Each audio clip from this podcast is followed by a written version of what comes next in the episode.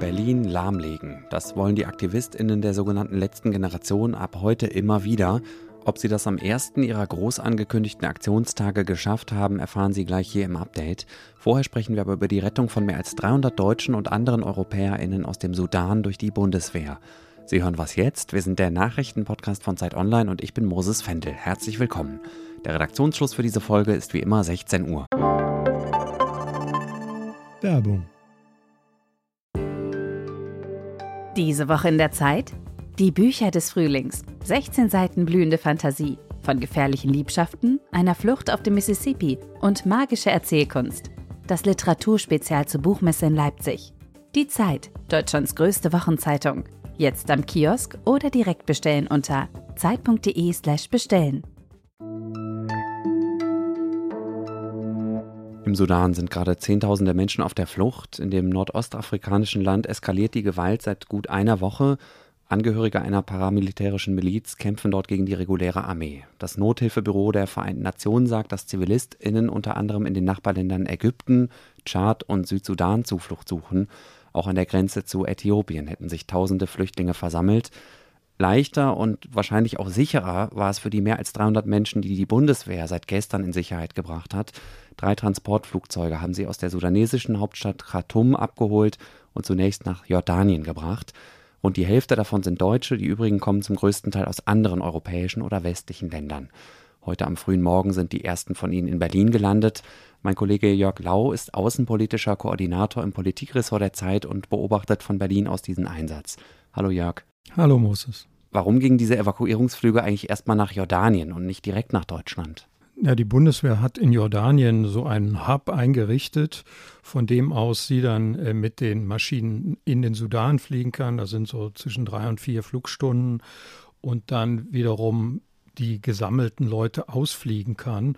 Und da sie doch erheblich viele Soldaten auch in die Region gebracht hat, braucht sie einen sicheren Standort. Und der ist nun in Jordanien, einem befreundeten arabischen Land. Genau, du sagst es ja schon, an der Rettungsaktion waren ja mehr als 1000 Soldatinnen und Soldaten beteiligt. Wie muss ich mir das vorstellen? Was genau haben die alle gemacht? Na, da sind natürlich erstmal die, äh, die fliegen und die Flugzeuge betreuen, aber die Bundeswehr hat sich auch darauf eingerichtet, dass möglicherweise die Situation unkontrollierbar wird in Khartoum und sie reingehen müssen in die Stadt, wie man dann immer sagt, mit robusteren Truppen, also mit Spezialkräften und mit Fallschirmjägern, um Leute aus der Stadt bewaffnet rauszuholen. Das war bisher nicht nötig, aber eben äh, um die 1000 Soldaten haben sich darauf vorbereitet. Sowohl Außenministerin Annalena Baerbock als auch Verteidigungsminister Boris Pistorius haben ja geplante Reisen abgesagt und sind in Berlin geblieben. Wie ernst war oder ist die Lage im Moment für ausländische Staatsbürger im Sudan? Die ist extrem besorgniserregend. Man hatte jetzt einen Waffenstillstand wegen des muslimischen Zuckerfestes am Ende des Ramadan. Es war aber nicht klar, ob der hält und was passiert, wenn dieses Fest heute Abend endet. Trotzdem wurde weiterhin geschossen. Der Flughafen in der Stadt konnte nicht benutzt werden, weil dort immer wieder geschossen wird. Insofern eine absolut unkalkulierbare Lage. Und weißt du, wie viele deutsche oder andere europäische Staatsangehörige jetzt noch im Sudan sind aktuell? Es gab eine Liste mit etwa 330 oder so Leuten. Uns hat aber auch das Auswärtige Amt gesagt, so ganz genau weiß man nicht, wer alles noch im Land ist. Und äh, diese Menschen, die jetzt noch da sind, die sind so ziemlich auf sich selbst gestellt, denn die Botschaft wird geschlossen, auch der Botschafter wird abgezogen. So ernst ist die Lage. Die Bundeswehr ist ja eine Parlamentsarmee, das heißt, dass der Bundestag jeden Auslandseinsatz ausdrücklich genehmigen muss. Dafür war jetzt natürlich keine Zeit in diesem Fall, weil das alles sehr schnell gehen musste, weil das ja auch unvorhergesehen eskaliert ist im Sudan. Bringt das die Bundesregierung jetzt in politische oder juristische Schwierigkeiten? Ich glaube eher nicht. Ähm, jeder sieht hier, wie du gesagt hast, Gefahr im Verzug. Es musste schnell gehandelt werden. Da konnte man nicht darauf warten, bis die Sitzungswoche da ist und man dann das alles schön diskutiert hat. Das wird jetzt nachträglich gemacht. Und ich rechne damit, dass es eine sehr breite Zustimmung zu diesem Mandat geben wird. Danke dir, Jörg. Sehr gerne. An mehr als 30 Orten in Berlin haben KlimaschutzaktivistInnen der Gruppe Letzte Generation heute Morgen wieder einmal den Verkehr gestört. Die Polizei sagt, dass sie mit mehr als 500 Leuten im Einsatz war, um Blockaden zu verhindern oder zu räumen. Einen langen Stau gab es unter anderem auf der vielbefahrenen Stadtautobahn A100, aber auch an anderen Stellen gab es laut der Verkehrsinformationszentrale Berlin massive Beeinträchtigungen. Dabei sind unter anderem mehrfach Rettungswagen behindert worden, sagt die Feuerwehr. Für heute hatte die letzte Generation einen ersten großen Protesttag angekündigt. Sie will damit den Druck auf die Politik erhöhen, sich beim Klimaschutz mehr anzustrengen. Die AktivistInnen fordern unter anderem ein dauerhaftes 9-Euro-Ticket und dass man auf Autobahnen nicht schneller als 100 fahren darf. Lea Schönborn aus unserem Gesellschaftsressort ist als Reporterin bei einer der Blockaden im Stadtteil Prenzlauer Berg gewesen. Hallo Lea.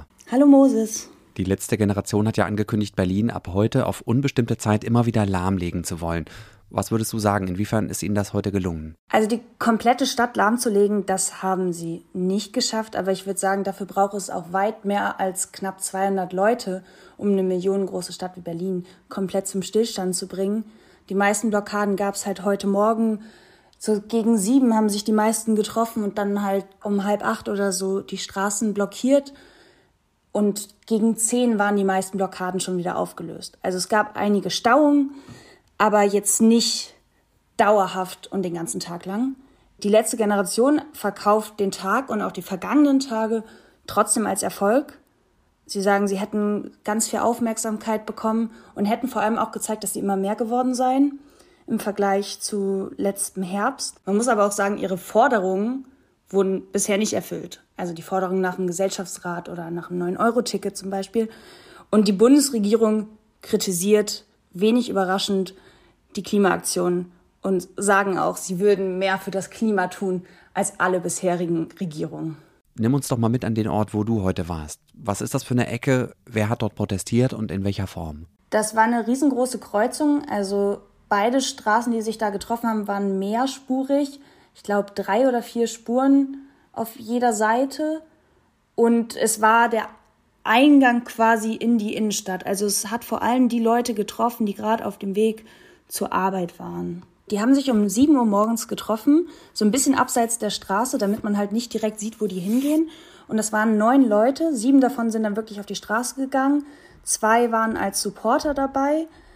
Und die sieben Leute sind dann, als die Ampel auf grün geschaltet ist, also die Fußgängerampel, sind die gemeinsam auf die Straße gelaufen und standen dann da erstmal und haben immer zu zweit ein, ein letzte Generation transparent gehalten. Irgendwann haben sie sich dann auch hingesetzt, aber festgeklebt haben sie sich erst, als die Polizei dann kam. Und was vielleicht auch noch interessant ist, also die waren altersmäßig sehr divers. Die jüngste war 16 Jahre alt, die war mit ihrer Mutter da und der älteste war 69 und dazwischen war auch alles dabei.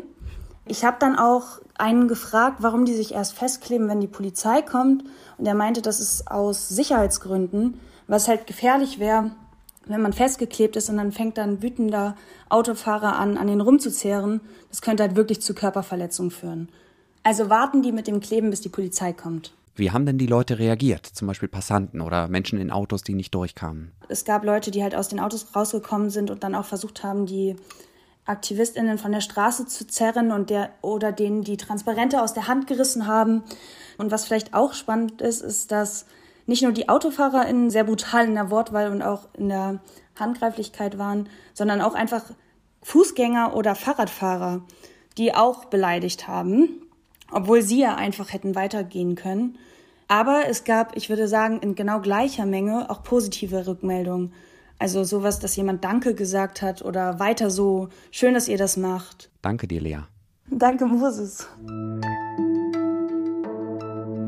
Was noch? Wenn ich meine Tochter mal mit dem Fahrrad in die Kita bringe, fühle ich mich meistens doppelt schlecht, weil ich dann nicht nur mich selbst, sondern auch sie in ihrem Kindersitz in Lebensgefahr bringe. Ich bin mit diesem Gefühl nicht allein, denn die Mehrheit der Radfahrenden in Deutschland hält den Straßenverkehr für nicht sicher. Der Allgemeine Deutsche Fahrradclub ADFC macht dazu alle zwei Jahre eine Umfrage und im neuesten Fahrradklimatest haben die insgesamt 245.000 Befragten dem Fahrradklima in Deutschland die Schulnote 3,96 gegeben, also eine 4. Gerade mal ausreichend. Bemängelt werden unter anderem zu schmale Radwege und fehlende Kontrollen von falsch geparkten Autos auf Radwegen. Welcome to my life, sage ich da nur. Erfreuliches ist bei dem Test fast nicht herausgekommen. Bremen, Münster und Erlangen sind die fahrradfreundlichsten Städte in ihrer Kategorie. In Frankfurt am Main, Hamburg und Köln hat sich das Fahrradklima immerhin deutlich verbessert im Vergleich zur letzten Umfrage. Das war dann aber auch schon wieder der erbauliche Teil dieser Meldung. Mal ganz ehrlich, Leute, so wird das nichts. Diese Meldung habe ich nämlich vor ziemlich genau zwei Jahren fast genauso schon mal hier bei Was jetzt vorgelesen. Und seitdem ist wieder herzlich wenig passiert. Ich meine, nehmen wir doch mal Bremen. Den Spitzenreiter in der Kategorie über 500.000 Einwohner. Spitzenreiter. Und hat trotzdem nur die Durchschnittsnote 3,6. Noch Fragen? Ich sag mal so, mehr Hollandwagen. Oder Kopenhagen. Und das war das Update am Montagnachmittag. Fragen, Lob, Kritik oder Ärger über das Fahrradklima in Ihrer Stadt bitte an wasjetzt.zeit.de.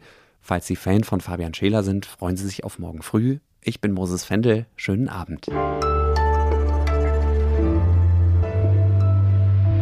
Also ich würde sagen, eine ganze... Oh, ich fange nochmal neu an.